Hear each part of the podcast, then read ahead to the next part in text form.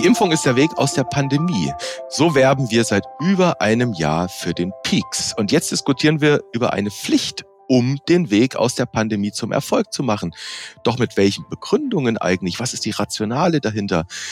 Und könnte eine Impfpflicht wegen Omikron nicht ohnehin obsolet werden? Und falls nicht, was wäre denn mit so einer Pflicht überhaupt gemeint? Wie ließe sie sich umsetzen? Damit herzlich willkommen zu einer neuen Episode vom Evidenz Update Podcast. Auch heute wieder in einer Doppelbesetzung. Wir das sind Martin Scherer, Präsident der Deutschen Gesellschaft für Allgemeinmedizin und Familienmedizin, der DGAM, und Direktor des Instituts und Poliklinik für Allgemeinmedizin am UKE in Hamburg. Dort grüße ich Sie, Herr Scherer. Hallo. Hallo, Herr Nössler. Und heute ist bei uns dabei Dagmar Lühmann, erste stellvertretende Vorsitzende des deutschen Netzwerks Evidenzbasierte Medizin und sie ist oberärztliche Koordinatorin Forschung am Institut und Poliklinik für Allgemeinmedizin am UKE. Hallo, Frau Lühmann, schön, dass Sie heute dabei sind. guten Morgen. Und hier am Mikrofon ist Dennis Nösler, Chefredakteur der Ärztezeitung aus dem Hause Springer Medizin. Jetzt haben die Hörerinnen und Hörer schon gehört, da gibt es eine Verbindung zwischen Frau Lühmann und Herrn Scherer, was der ein oder die andere wahrscheinlich eh weiß. Vielleicht sollten wir diesen, ich sag mal in Anführungszeichen, Interessenkonflikt erstmal erklären, Frau Lühmann. Wie sind Ihre Verbindungen zu Herrn Scherer? Ja, wir blicken da auf eine langjährige Zusammenarbeit zurück, die begonnen hat schon im Institut für Sozialmedizin an der Universität Lübeck. Und wir haben damals schon festgestellt, dass wir gemeinsame wissenschaftliche Interessen haben, nämlich im Bereich evidenzbasierte Medizin. Und deswegen haben wir unsere Zusammenarbeit bis zu dem heutigen Tag fortgeführt. Und in Hamburg arbeiten wir natürlich auch eng zusammen. Nur durch einen Gang sind unsere Büros voneinander getrennt. Und auch die zwei Gesellschaften, die Deutsche Gesellschaft für Allgemeinmedizin und Familienmedizin und das Netzwerk evidenzbasierte Medizin sind eng miteinander verbunden. Wir haben eine gemeinsame Geschäftsstelle in der Schumannstraße in Berlin. Und wie man vielleicht dann auch in diesem Podcast abermals merken wird, eine ziemlich ähnliche Denke. Und übrigens ganz in der Nachbarschaft vom Hauptstadtbüro der Ärztezeitung in der Schumannstraße. Aber das hier nur so als Nebenbemerkung. Ich will Ihnen beiden mal ein Zitat vorlesen. Vielleicht erinnern Sie sich ja noch dran, woher das stammt, wann das war. Gucken wir mal. Also das Zitat geht so. Gesundheitspolitik kann aus meiner Sicht nur dann erfolgreich sein, wenn sie sich in der Wissenschaft verankert findet, in der evidenzbasierten Medizin. Zitat Ende. Herr Scherer, haben Sie eine Idee, woher das Zitat stammt, von wann das ist? Also erstmal ist es, glaube ich, von mir. Und dann habe ich das, glaube ich, schon im Herbst 2020 gesagt. Mhm, das kann durchaus sein, das will ich gar nicht bestreiten. Frau Lühmann, wollen Sie noch einen Tipp abgeben?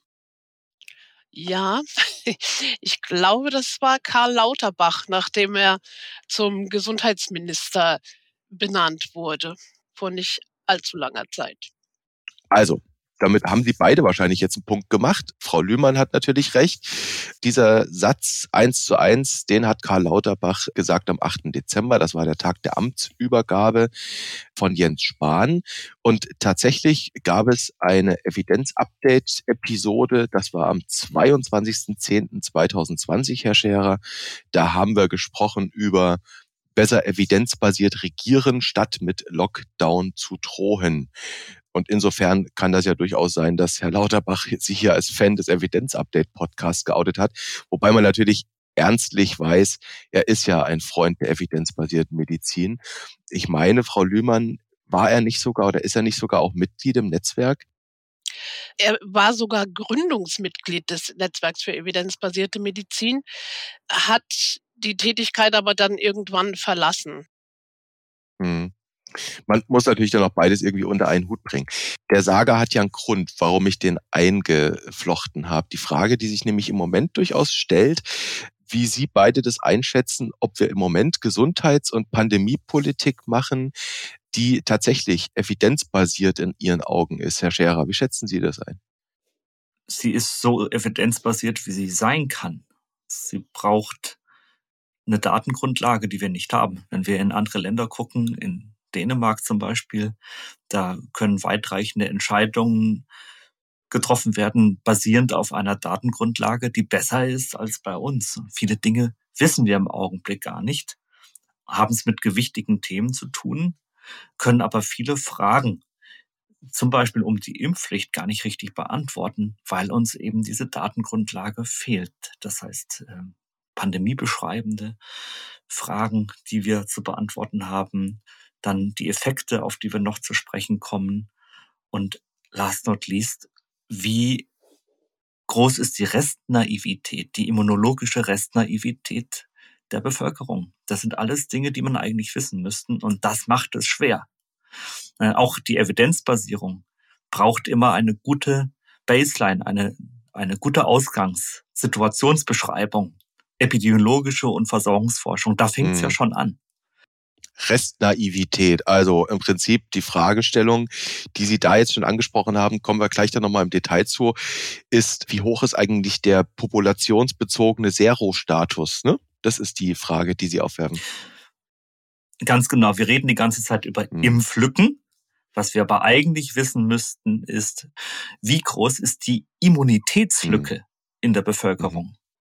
Gut, da kann man dann jetzt tatsächlich dann ja den Würfel auspacken. Es gibt ja durchaus so Seroprävalenzstudien vom RKI unter anderem in verschiedenen Regionen und da kann man dann auch durchaus sehen, das war in anderen Wellen, das war noch vor Delta, dass man teilweise Faktor 4 auf einmal findet, bei Jüngeren sogar bis zu Faktor 8. Können wir uns gleich mal nähern. Wir wollen jetzt über die Frage Evidenz beim Thema Impfpflicht sprechen. Jetzt wissen wir, es gibt eine spezielle, die ist längst beschlossen. Im Moment reden wir eher über die allgemeine. Und jetzt haben Sie schon gesagt, na ja, wir haben so riesige Datenlücken. Dann können wir ja faktisch gar nicht, Herr Scherer, mit Blick auf die Idee einer Impfpflicht mit Evidenz hantieren, sondern wir bewegen uns die ganze Zeit im Glaskugelmodus. Nichts anderes kann die Politik im Moment doch tun. Es ist eine Art von Blindflug. Mhm. Und deshalb sind die politisch Tätigen da auch überhaupt nicht zu beneiden. Das kann man gar nicht oft genug sagen, denn das, was die gegeneinander abwägen müssen oder im Augenblick gegeneinander abwägen, Nutzen und Schaden einer Impfpflicht, das ist nur schwer möglich, weil viele Fragen, die auch richtigerweise in der aktuellen Stellungnahme des Netzwerks evidenzbasierte Medizin aufgeworfen wurden, sind aktuell eigentlich nicht zu beantworten. Mhm. Und wenn jetzt jeder, der darüber zu befinden hat, im Bundestag dann eine Gewissensentscheidung macht, so ist es ja gedacht, dann muss er sie den medizinischen Nutzen gegenüber allen möglichen Formen des Schadens, gesellschaftlicher, individueller Schaden, was man sich da auch immer denken kann, gegeneinander abwägen. Mhm. Und das ist im Augenblick sehr schwer zu machen. Gerade wenn man nicht weiß, wie groß ist eigentlich die Zahl derjenigen, die immunologisch komplett naiv sind. Mit mhm. anderen Worten, die weder geimpft noch genesen sind. Wie viele sind das? Und wie groß wäre dann der Impact einer neuen Welle? Das sind alles Dinge, die wir nicht wissen die wir nicht wissen. Ich habe ja schon hin und wieder hier mal die, die These aufgestellt, Sie erinnern sich, Herr Scherer, dass die Pandemie eigentlich eine, eine Zeit und ein Ort ist, man müsste eigentlich sagen eine Dystopie, so ein Nicht-Ort mit Blick aus der evidenzbasierten Medizin heraus. Frau Lühmann, wie sieht das eine Vertreterin des Netzwerks evidenzbasierte Medizin, wo es eigentlich immer darum geht, dass wir ja eigentlich nach dem Beweis suchen oder nach einer Sache, die etwas widerlegt. Aber wir wollen immer irgendwelche Daten haben. Und jetzt sagt Herr Scherer, naja, wir haben die Daten irgendwie eigentlich gar nicht. Wurmt ein EBM-Menschen das nicht, wenn wir einfach nicht wissen, was wir wissen wollen? Natürlich wurmt das. Und ich denke, das hat zwei Seiten. Also zum einen, wie Martin Scherer gesagt hat, ist die Datenlage schlecht. Zum anderen lässt aber auch die Diskussion manchmal oder recht häufig die Systematik, die die evidenzbasierte Medizin gerne sehen würde, in einer Argumentation vermissen. Was man bei den Statements der unterschiedlichen Akteure oft natürlich heraushört, und das wird ja auch so vorgetragen, sind einzelne Stücke von Evidenz. Also dann wird eine Studie zitiert, die irgendwie den Nutzen der Impfung nachgewiesen hat, oder es wird eine Datenbasis zitiert, die irgendwo in einem Bundesland erhoben worden ist. Alles wunderbar. Aber was evidenzbasierte Medizin möchte, ist ein systematischer Ansatz, dass systematisch erst eine Bestandsaufnahme gemacht wird, was für eine Datenlage, was für eine Datengrundlage haben wir für eine Begründung und im zweiten dann kritisch bewertet wird, wie aussagekräftig ist diese Datenlage. Dass also mit wissenschaftlichen Methoden geschaut wird, wie wahrscheinlich sagt und gibt uns diese Datenlage Auskunft über die tatsächliche Situation oder wie wahrscheinlich ist es, dass ein bestimmtes Faktum über oder unterschätzt wird. Mhm. Und am Ende steht dann letztendlich die transparente Kommunikation, was man in diesem Prozess aufgefunden hat. Also gibt es Daten, welche Qualität haben die Daten und inwieweit sind die geeignet, unsere Entscheidungen zu unterstützen. Und es ist ganz richtig, Pandemie ist ein, obwohl sie schon zwei Jahre läuft, trotzdem eine neue Situation, mit der das Gesundheitssystem und die wissenschaftliche Welt in Anführungsstrichen lernen müssen, umzugehen. Aber genau diese verbleibende Unsicherheit, wenn man keine belastbaren Daten hat oder wenn man nur schlechte Daten hat, die muss kommuniziert werden. Und es muss klar werden, wir treffen Entscheidungen jetzt möglicherweise nicht auf wissenschaftlicher Grundlage, obwohl wir es intendiert haben, sondern wir lassen dort politische Erwägungen einfließen.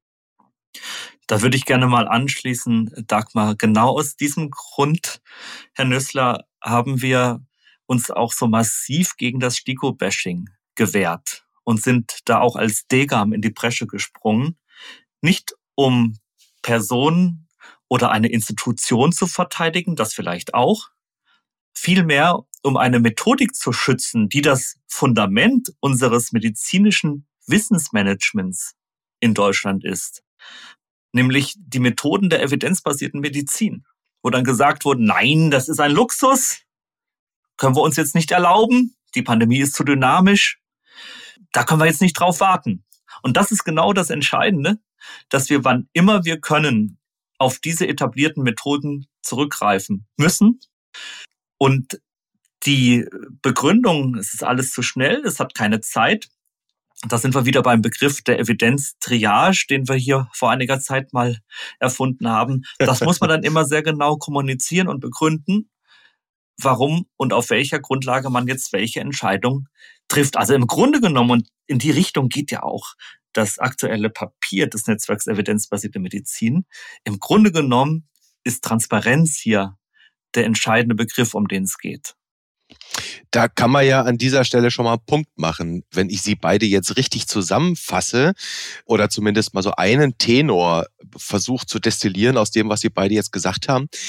Transparenz. Also es gibt Zeiten, da ist dieses systematische Vorgehen der evidenzbasierten Medizin nur bedingt möglich, weil es schnell gehen muss. Nicht? Also wir haben das bei den STIKO-Entscheidungen gehabt, die ja sehr nach den Prinzipien der EBM arbeiten.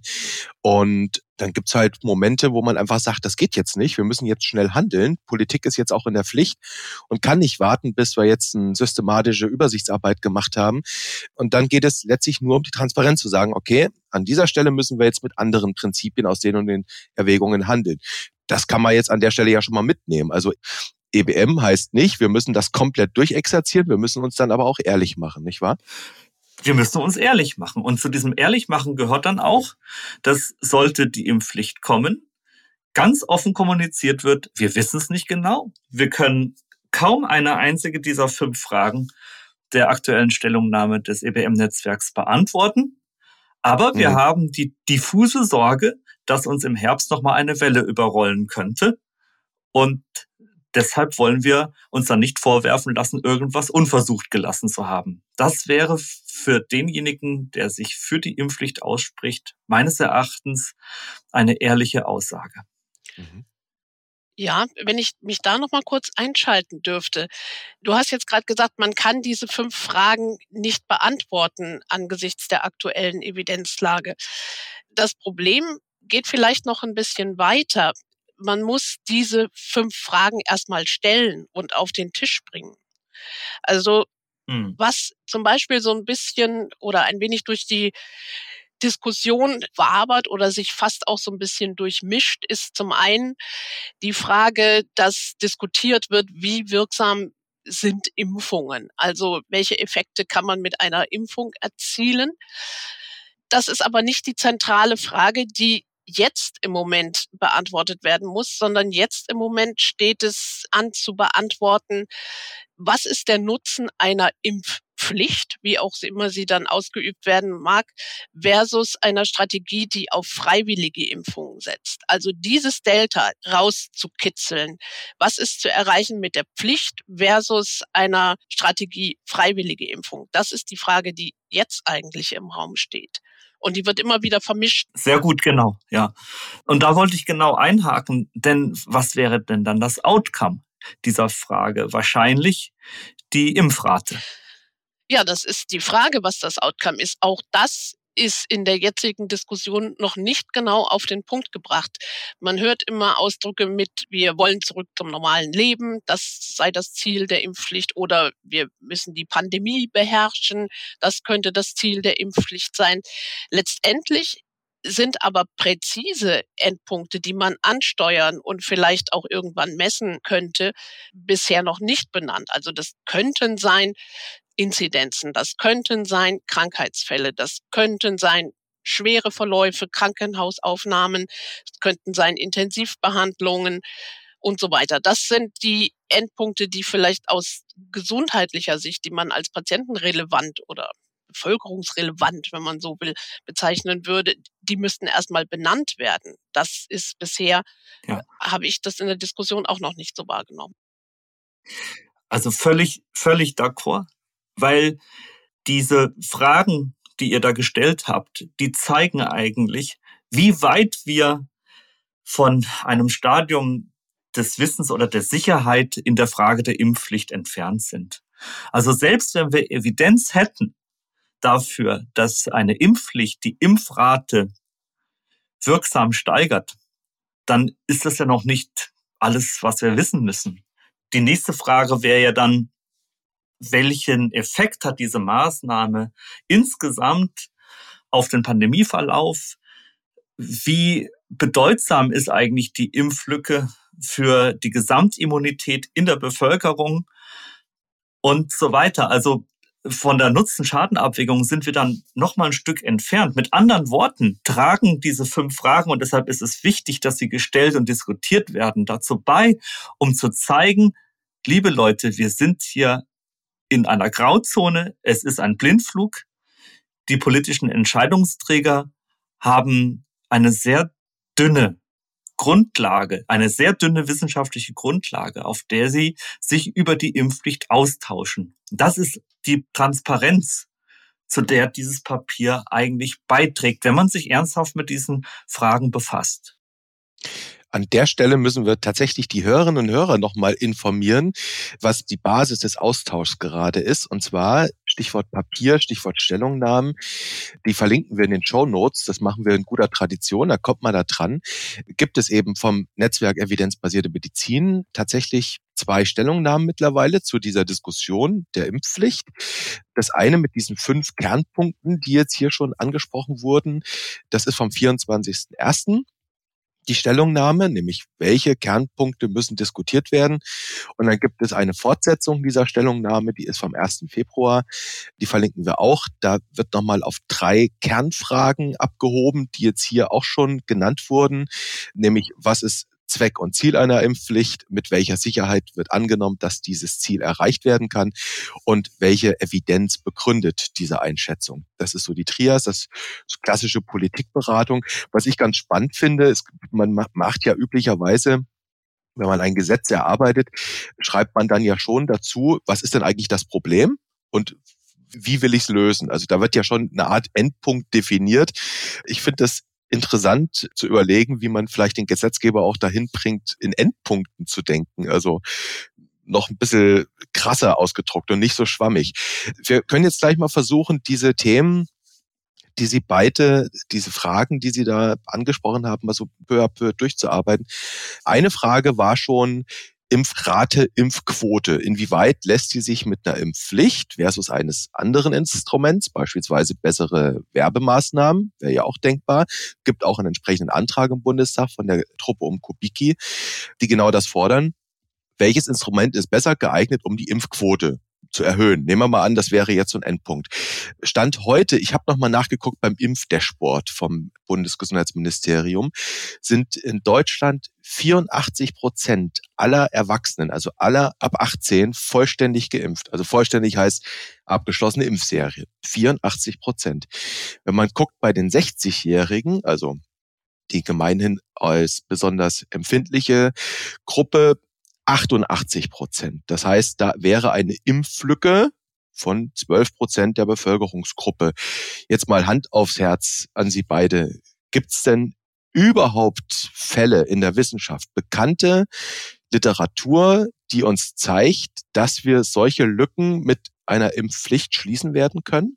Der Grund, warum wir uns in der DGAM bislang sehr zurückhaltend zur Impfpflicht geäußert haben, ist genau dieser, dass es für diese komplexe Intervention keine brauchbaren Wirksamkeitsbelege gibt. Und um das hier nochmal ganz deutlich zu machen, weder für das Outcome Steigerung der Impfrate noch, und das ist jetzt besonders entscheidend für eine Risiko-Nutzen-Abwägung, für die Verhinderung schwerer Verläufe. Man bräuchte hier dann sowas wie eine NNE, Number Needed to Enforce. Also wie viele Menschen, die eigentlich nicht wollen, muss ich zum Impfen zwingen, um einen schweren Verlauf zu verhindern. Und erst dann, wenn ich das quantifizieren kann, kann ich eigentlich Risiko-Nutzen-Abwägungen, Nutzen-Schadensabwägungen machen und dann die gesellschaftlichen Verwerfungen, den ganzen Streit, die Spaltung zwischen ungeimpften und geimpften und all diese dysphorische Begleitmusik des Ganzen dem gegenüberstellen. Vorher ist das nicht möglich. Mhm. Also es gibt diese Nutzenbelege nicht. Ich, ich will es mal ein bisschen drastischer machen. Sie haben jetzt die NNE entwickelt, die Number Needed to Enforce. Ich könnte natürlich das Instrument Impfpflicht durchaus über eine Beobachtungsstudie mir angucken, ob es wirkt, wie es wirkt. Aber Fakt ist, eine Impfpflicht hat immer was von Intervention. Und jetzt machen wir bei den Goldstandard und würden versuchen, also jetzt nur mal hypothetisch in unseren Köpfen, dass man sowas über eine ordentliche RCT untersucht, so eine Impfpflicht. Können Sie sich vorstellen, dass sowas je von der Ethikkommission genehmigt wird? Ich glaube, das ist eine sehr, sehr schwierige Frage, die Sie jetzt gerade ansprechen. Von der Universität Basel ist eine Analyse erschienen, die sich angeschaut haben, wie viel randomisierte kontrollierte Studien wurden zu Fragestellungen im Kontext von Covid-19 gemacht? Wo kommen diese Studien her und was für Themen haben sie behandelt? Und das Ergebnis dieser relativ schockierenden Analyse war, dass ein sehr, sehr starker Forschungsschwerpunkt auf pharmakologischen Interventionen gelegen hat, dass Deutschland nur marginal an randomisierten, kontrollierten Studien zu Covid-Fragestellungen beteiligt war und dass zu nicht pharmakologischen komplexen Interventionen. Also das reicht vom, na gut, Masken tragen, da gibt es vielleicht noch ein paar Studien, aber zu Strategien, Teststrategien, zu Präventionsstrategien in zum Beispiel Pflegeeinrichtungen, dass es da kaum belastbare Evidenz gibt oder zum Beispiel auch zum Thema Schulöffnung. Dass es extrem schwierig war, dort Studien umzusetzen, obwohl aus methodischer Sicht das durchaus vorstellbar gewesen wäre, dass man per Zufallsprinzip größere Beobachtungseinheiten einer Intervention zuordnet oder eben nicht. Aber es ist einfach unterblieben. Es sind mhm. sicherlich viele Probleme, die dem Phänomen zugrunde liegen. Eines davon ist in der Tat die Ethik. Und zwar wird von Ethikkommissionen im Prinzip immer ein informierter Konsent gefordert für die Teilnahme an einer Studie. Das heißt, ein Proband, der sich an einer Studie beteiligt oder Probandin, die sich an einer Studie beteiligt, muss informiert zustimmen. Erst dann kann er oder sie in diese Studie eingeschlossen werden. Bei diesen Studien zu extrem komplexen Interventionen, die eine ganze Einrichtung umfassen oder die vielleicht eine ganze Region umfassen, ist es natürlich nicht möglich, diesen informierten Konsent von jedem einzelnen Studienteilnehmer zu bekommen. Und das hat sich als problematisch bei der Begutachtung durch Ethikkommissionen zum Beispiel herausgestellt. Mhm. Mhm. Das wäre das Beispiel, das Martin Scherer immer wieder mal bringt, diese, diese ja, wissenschaftlichen Städtepartnerschaften, ne, wo man also irgendwie zwei Regionen mhm. hinstellt. Die eine Region A macht diese Intervention, Region B macht jene, Region C macht vielleicht gar nichts. Da müsste dann quasi der Bürgermeister den Informed Consent machen. Oder wie wäre das, Herr Scherer? Genau, das wäre eine quasi experimentelle Studie. Da haben wir Möglichkeiten liegen lassen. Ja. Das hätte es vielleicht häufiger geben sollen. Mhm. Okay. Ähm, ich würde sagen, Frau Lühmann? Ich würde da gerne noch einen Aspekt anfügen. Was eine Voraussetzung ist für eine randomisierte kontrollierte Studie, ist, dass die Durchführenden beziehungsweise die wissenschaftliche Gemeinschaft, Scientific Community, sich auch unsicher sein muss, welches die bessere dieser beiden Optionen ist. Nur dann ist es tatsächlich ethisch erlaubt, eine randomisierte kontrollierte Studie zu machen. Wenn jetzt aber die mhm. Wahrnehmung eine solche ist, dass eine der beiden zu vergleichenden Optionen auf jeden Fall die bessere ist, dann verbietet sich natürlich so ein Studiendesign und dann kommt tatsächlich auch von politischer Seite, von Entscheidungsträgerseite dann auch eher das Veto, dass man aus der Überzeugung heraus, wir wissen eigentlich, was besser ist, eine Randomisierung für unethisch hält. Wenn ich mich nicht täusche, hast du gerade den Begriff der wissenschaftlichen Equipoise ich hab's versucht. umschrieben. also, Herr Scherer, das können, das können Sie noch mal ausführen oder Frau Lühmann. Letztendlich bedeutet es, dass Randomisierung dann ethisch gerechtfertigt ist, wenn nicht klar ist, welche dieser beiden Optionen, die verglichen werden sollen, mehr Vorteile bringt sozusagen. Dann ist es mhm. legitim. Mhm. Genau. Im Grunde genommen geht es hier um die medizinethische Grundlage mhm. von Forschung.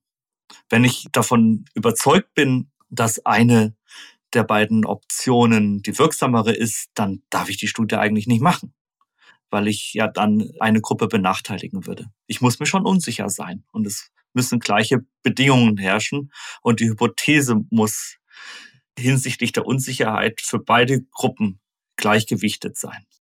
Hm. Also jetzt mal eine Analogie. Nehmen wir mal an, ich mache eine Studie, was schützt gut gegen Regen und ich mache in meinen Antrag die Nullhypothese hinein, ein Regenschirm schützt nicht vor Regen. Dann wird man sich bei der Ethikkommission an den Kopf fassen und sagen, das ist ja sinnlos, es ist doch völlig plausibel, dass der schützt. Das musst du nicht erforschen. Jetzt ja, oder die berühmte Studie zum Fallschirm. Zum Fallschirm, genau. Die würde keine Ethikkommission bewilligen. Ja. Da gibt es für diese beiden Beispiele, für den Regenschirm als auch für den Fallschirm, gibt es eben Belege aus Voruntersuchungen, aus Beobachtungen, die zu der starken Annahme führen, dass ein Regenschirm eben sehr mhm. wohl gegen Regen schützen kann oder ein Fallschirm gegen Versterben nach dem Sprung aus dem Flugzeug. Das sind starke Effekte aus Beobachtungsstudien, mhm. die jetzt vielleicht eine Ethikkommission dazu bewegen würde, zu sagen, nein, also diese Studie wäre absolut unethisch. Dann stelle ich jetzt mal eine andere Hypothese auf oder eine Nullhypothese. Und zwar mit Blick wieder Richtung Impfung. Ähm, und ich sag mal so, wir haben jetzt nur mal auch aus der Beobachtung heraus, was im Moment stattfindet. Wir sind mit Omikron im Moment beschäftigt. Wir wissen alle nicht, was nach Omikron kommt. Im Moment sind wir aber damit beschäftigt. Ähm, und wir erleben Land- und Stadtkreise, die haben sieben Tage Inzidenzen von 3000. Und der Trend könnte ja durchaus ein bisschen nach oben zeigen. Und jetzt müsste man ja für eine Impfpflicht die Nullhypothese aufstellen, eine Impfpflicht steigert die Impfrate nicht zum Beispiel. Bei den Zahlen hätte ich Zweifel, wenn man überlegt, so eine Impfpflicht, bis die greift, ist das Ding doch über uns drüber gerollt. Wie müssen wir das bewerten? Das momentane Infektionsgeschehen mit der Überlegung, was kann eine Impfpflicht überhaupt erreichen? Ja, genau, das ist das Timing-Problem, das wir im Augenblick haben und das Sie korrekt beschreiben. Für Omikron sind wir zu spät und für die eventuelle Herbstwelle zu früh, weil wir dann noch überhaupt nicht wissen, was da auf uns zukommt. Mhm. Ja, so ist es. Also gut, wie auch immer man sich eine, eine Umsetzung einer Impfpflicht vorstellen muss oder kann, die kommt sicher zu spät für die Omikron-Welle. Ich glaube, so viel kann man dazu sagen. Die Welle läuft jetzt gerade.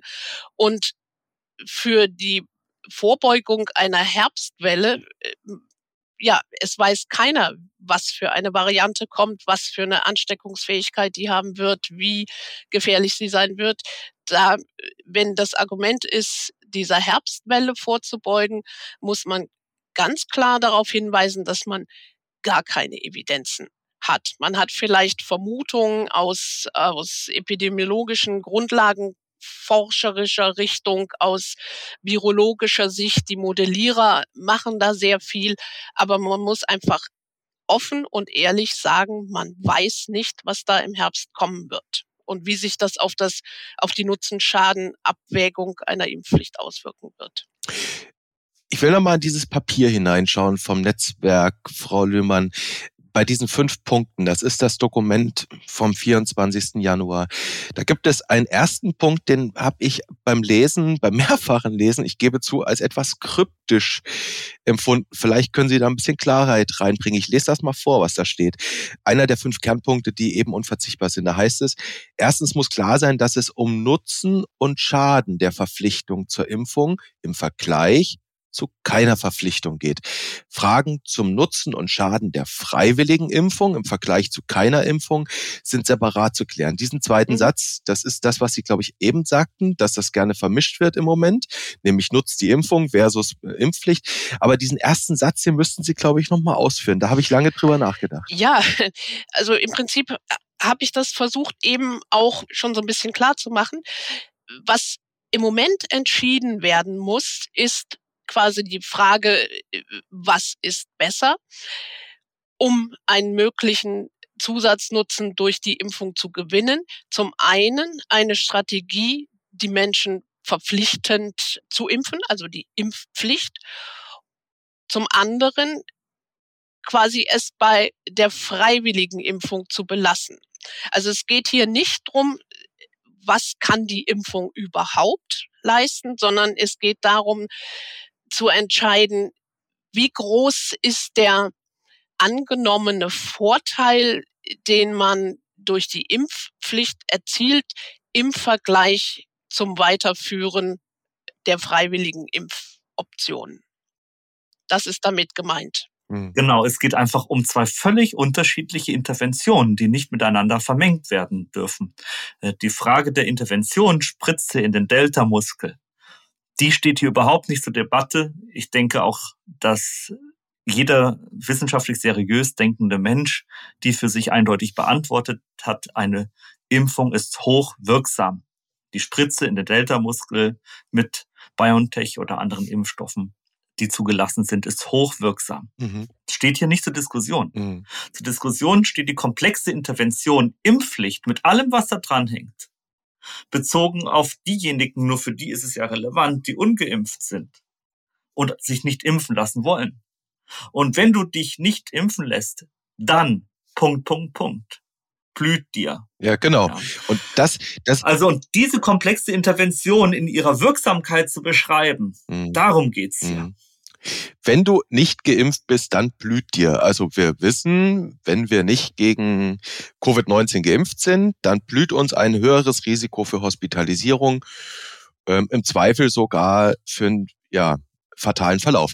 So viel kann man ja schon aus den aus der Aktenlage im Moment herauslesen. Jetzt gucken wir mal. Das ist die Virusgerichtsbarkeit. Die Virusgerichtsbarkeit, ja. ja. aber, aber, aber es geht jetzt um die Exekutive. Jetzt, jetzt geht es um die Exekutive. Also wir haben natürlich durchaus, ich meine, wir haben ja, wenn wir ehrlich sind, bei dieser Impfung, ich würde mal sagen, Frau Lühmann, das ist sicherlich die größte Beobachtungsstudie, die es jemals gegeben hat auf der Welt, oder? Bei diesen Impfstoffen? Äh, sicherlich eine sehr große Beobachtungsstudie, was wir hier hm. sehen, ja. Allerdings mit sehr genau. unterschiedlicher ähm, Systematik und Qualität der Datenerfassung. Das muss man auch zugeben. Da kommt die Kritik der evidenzbasierten Mediziner. Die muss dann eben doch dazu gehen. Jetzt kommen wir in die Exekutive. Martin Scherer hat es schon angesprochen. Also, das EWM-Netzwerk sagt natürlich auch, wenn wir über diese Komplexintervention Impfpflicht diskutieren, dann müssen wir auch darüber reden, wie diese Intervention durchgeführt wird. Und durchgeführt, sprich Impfexekutive, wäre dann eben zu überlegen, wie stellen wir sicher, dass eine Verpflichtung auch wirkt. Das ist im Moment noch so ein bisschen offen. Man kann sich da ja Mögliches denken. Also ich sage mal jetzt Impfzwang, Fragezeichen, bis hin zu Bußgeldern für ungeimpft. Was ist denn da überhaupt realistisch? Bei der Masern kennen wir es. Das ist die im Gesundheitswesen. Da gäbe es dann quasi ein Beschäftigungsverbot oder für die Kids ein Aufnahmeverbot, nicht? Was ist denn hier eigentlich denkbar bei so einer allgemeinen Impfpflicht? Also ich finde es sehr, sehr schwierig, darüber nachzudenken oder verschiedene Optionen durchzuspielen, weil der Blick natürlich nicht nur auf die möglichen gesundheitlichen Vorteile oder Nachteile gerichtet sein kann, sondern wie auch immer man die Umsetzung einer solchen Impfpflicht anlegt, das hat natürlich erhebliche ethische Aspekte. Es hat wahrscheinlich oder mit Sicherheit juristische Aspekte, die sich da dran knüpfen. Und es hat auch gesellschaftliche Aspekte. Also wir, wir beobachten ja schon seit einiger Zeit, dass es starke Strömungen pro und contra des Impfen überhaupt gibt. Wenn jetzt quasi nochmal mit Zwang unterstützt, da sozusagen nochmal nachgeschoben wird, dann wird das sicherlich auch auf der gesellschaftlichen Seite Konsequenzen nach sich ziehen. Man muss auch hier sagen, man weiß es nicht, aber es ist eben zu befürchten und man kann, glaube ich, die Frage der Impfpflicht nicht nur mit der medizinischen Brille aufdiskutieren, sondern man muss da deutlich breiter schauen. Das ist nicht neu. Diese multiperspektivische Betrachtung von Gesundheitsmaßnahmen firmiert unter dem Begriff Health Technology Assessment. Das heißt, dass eine geplante Intervention aus vielen unterschiedlichen Perspektiven durchleuchtet wird. Natürlich ist die medizinische Nutzen-Schaden-Abwägung, sagen wir, das zentrale Element, aber man würde auch schauen, welche wirtschaftlichen Implikationen bringt das mit sich, welche Implikationen auf aus gesellschaftlicher Sicht. Man würde ethische Implikationen anschauen und das Ganze auch noch vor dem Hintergrund der Gesetzeslage des Grundgesetzes zum Beispiel durchleuchten. Also es kann nicht so eine einfache mhm. monodimensionale Betrachtung sein. Naja, und ein Secondary Outcome könnte natürlich die Fragestellung sein, ich glaube, Sie haben es angedeutet, Frau Lühmann, ob so eine Impfpflicht eben nicht nur kollateral Nutzen, sondern eben kollateral Schaden haben könnte, was zum Beispiel generell die Akzeptanz von Impfung betrifft. Ne? Also das könnte letztlich, jetzt sind jetzt alles nur Gedanken, muss man auch offen diskutieren, ob so eine Verpflichtung nicht den echt gegenteiligen Effekt auch bringen könnte, auf lange Sicht. Bis hin zu dem gesellschaftlichen Unfrieden, mhm. der schon angesprochen wurde. Wir haben aber eine Stufe übersprungen, Oha. nämlich die des Monitorings. Mhm. Die Umsetzung der Impfpflicht müsste ja erstmal auch über die Erfassung von Impfungen in einem zentralen Register erfolgen. Mhm. Das wäre ja der erste Schritt, dass ich überhaupt erstmal weiß, wo sind die blinden Flecke mhm. der Impfung? Mhm. Wer ist geimpft, wer nicht? Der Aufbau eines solchen Registers ist aber extrem aufwendig. Und Datenschützer haben da auch schon ihre Bedenken angemeldet. Ich kann, also, ich kann Sie da aber beruhigen, Herr Scherer. Mhm. Wir haben nämlich just, dass wir diese Podcast-Episode ausstrahlen, hatten wir ein Interview bei uns in der Zeitung mit Carola Reimann.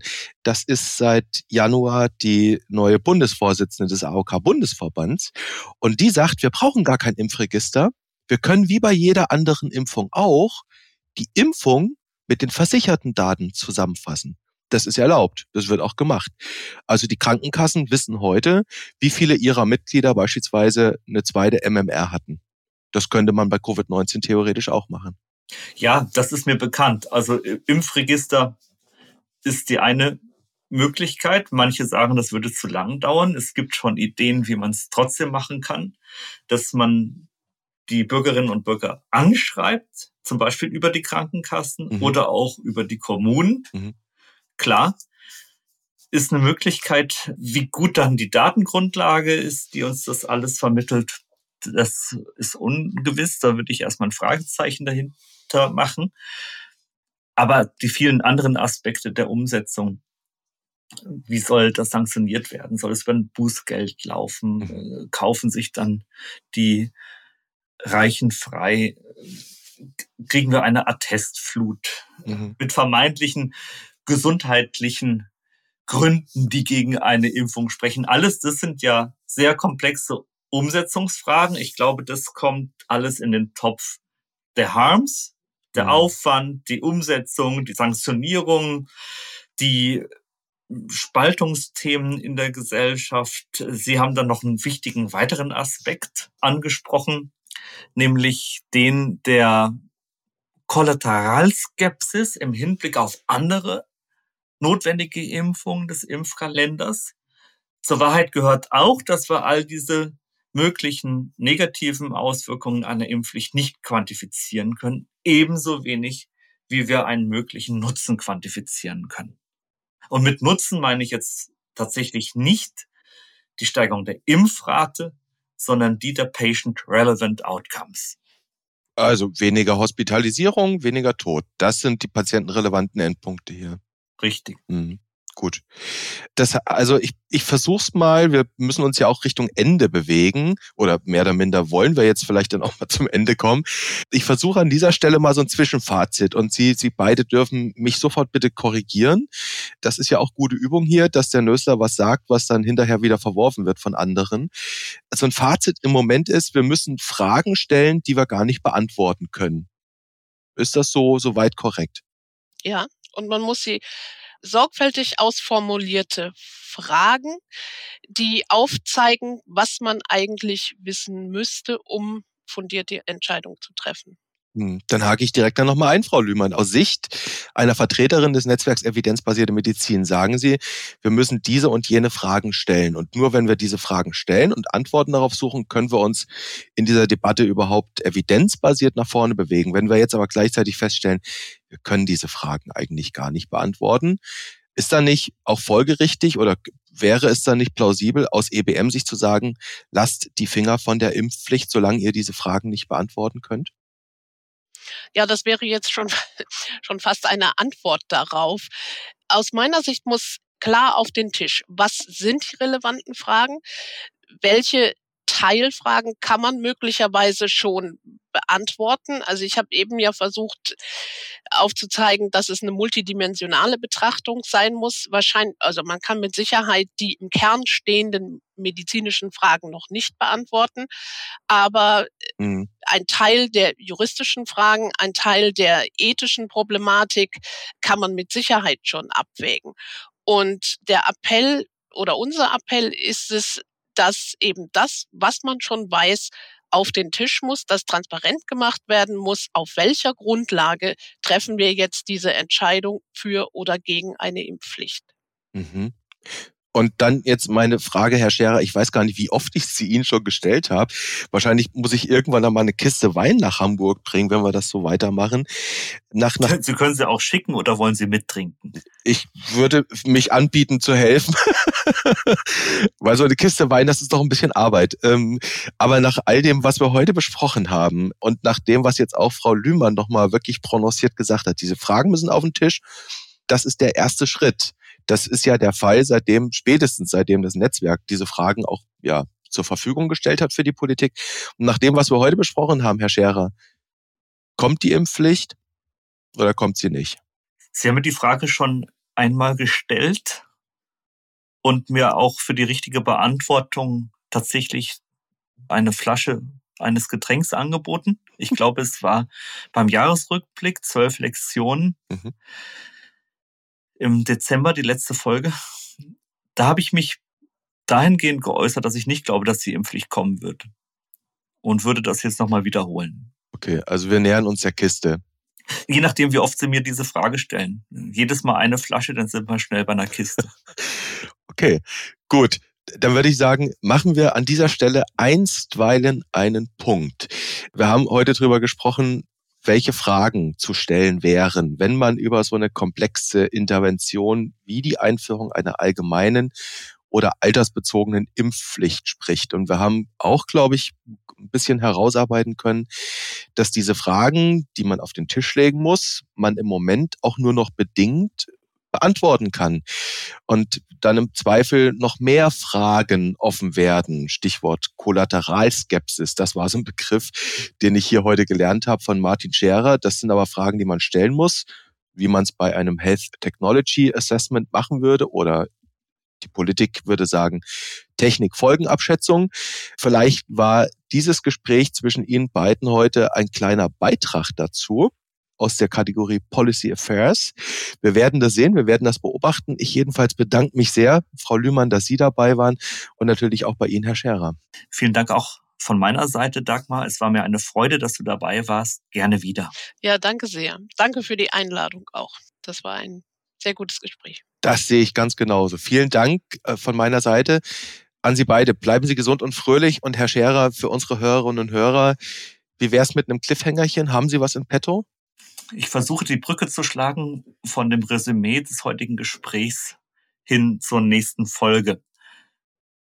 Wir haben versucht vorzumachen, wie man sich in einer wissenschaftlichen Diskussion ehrlich machen kann.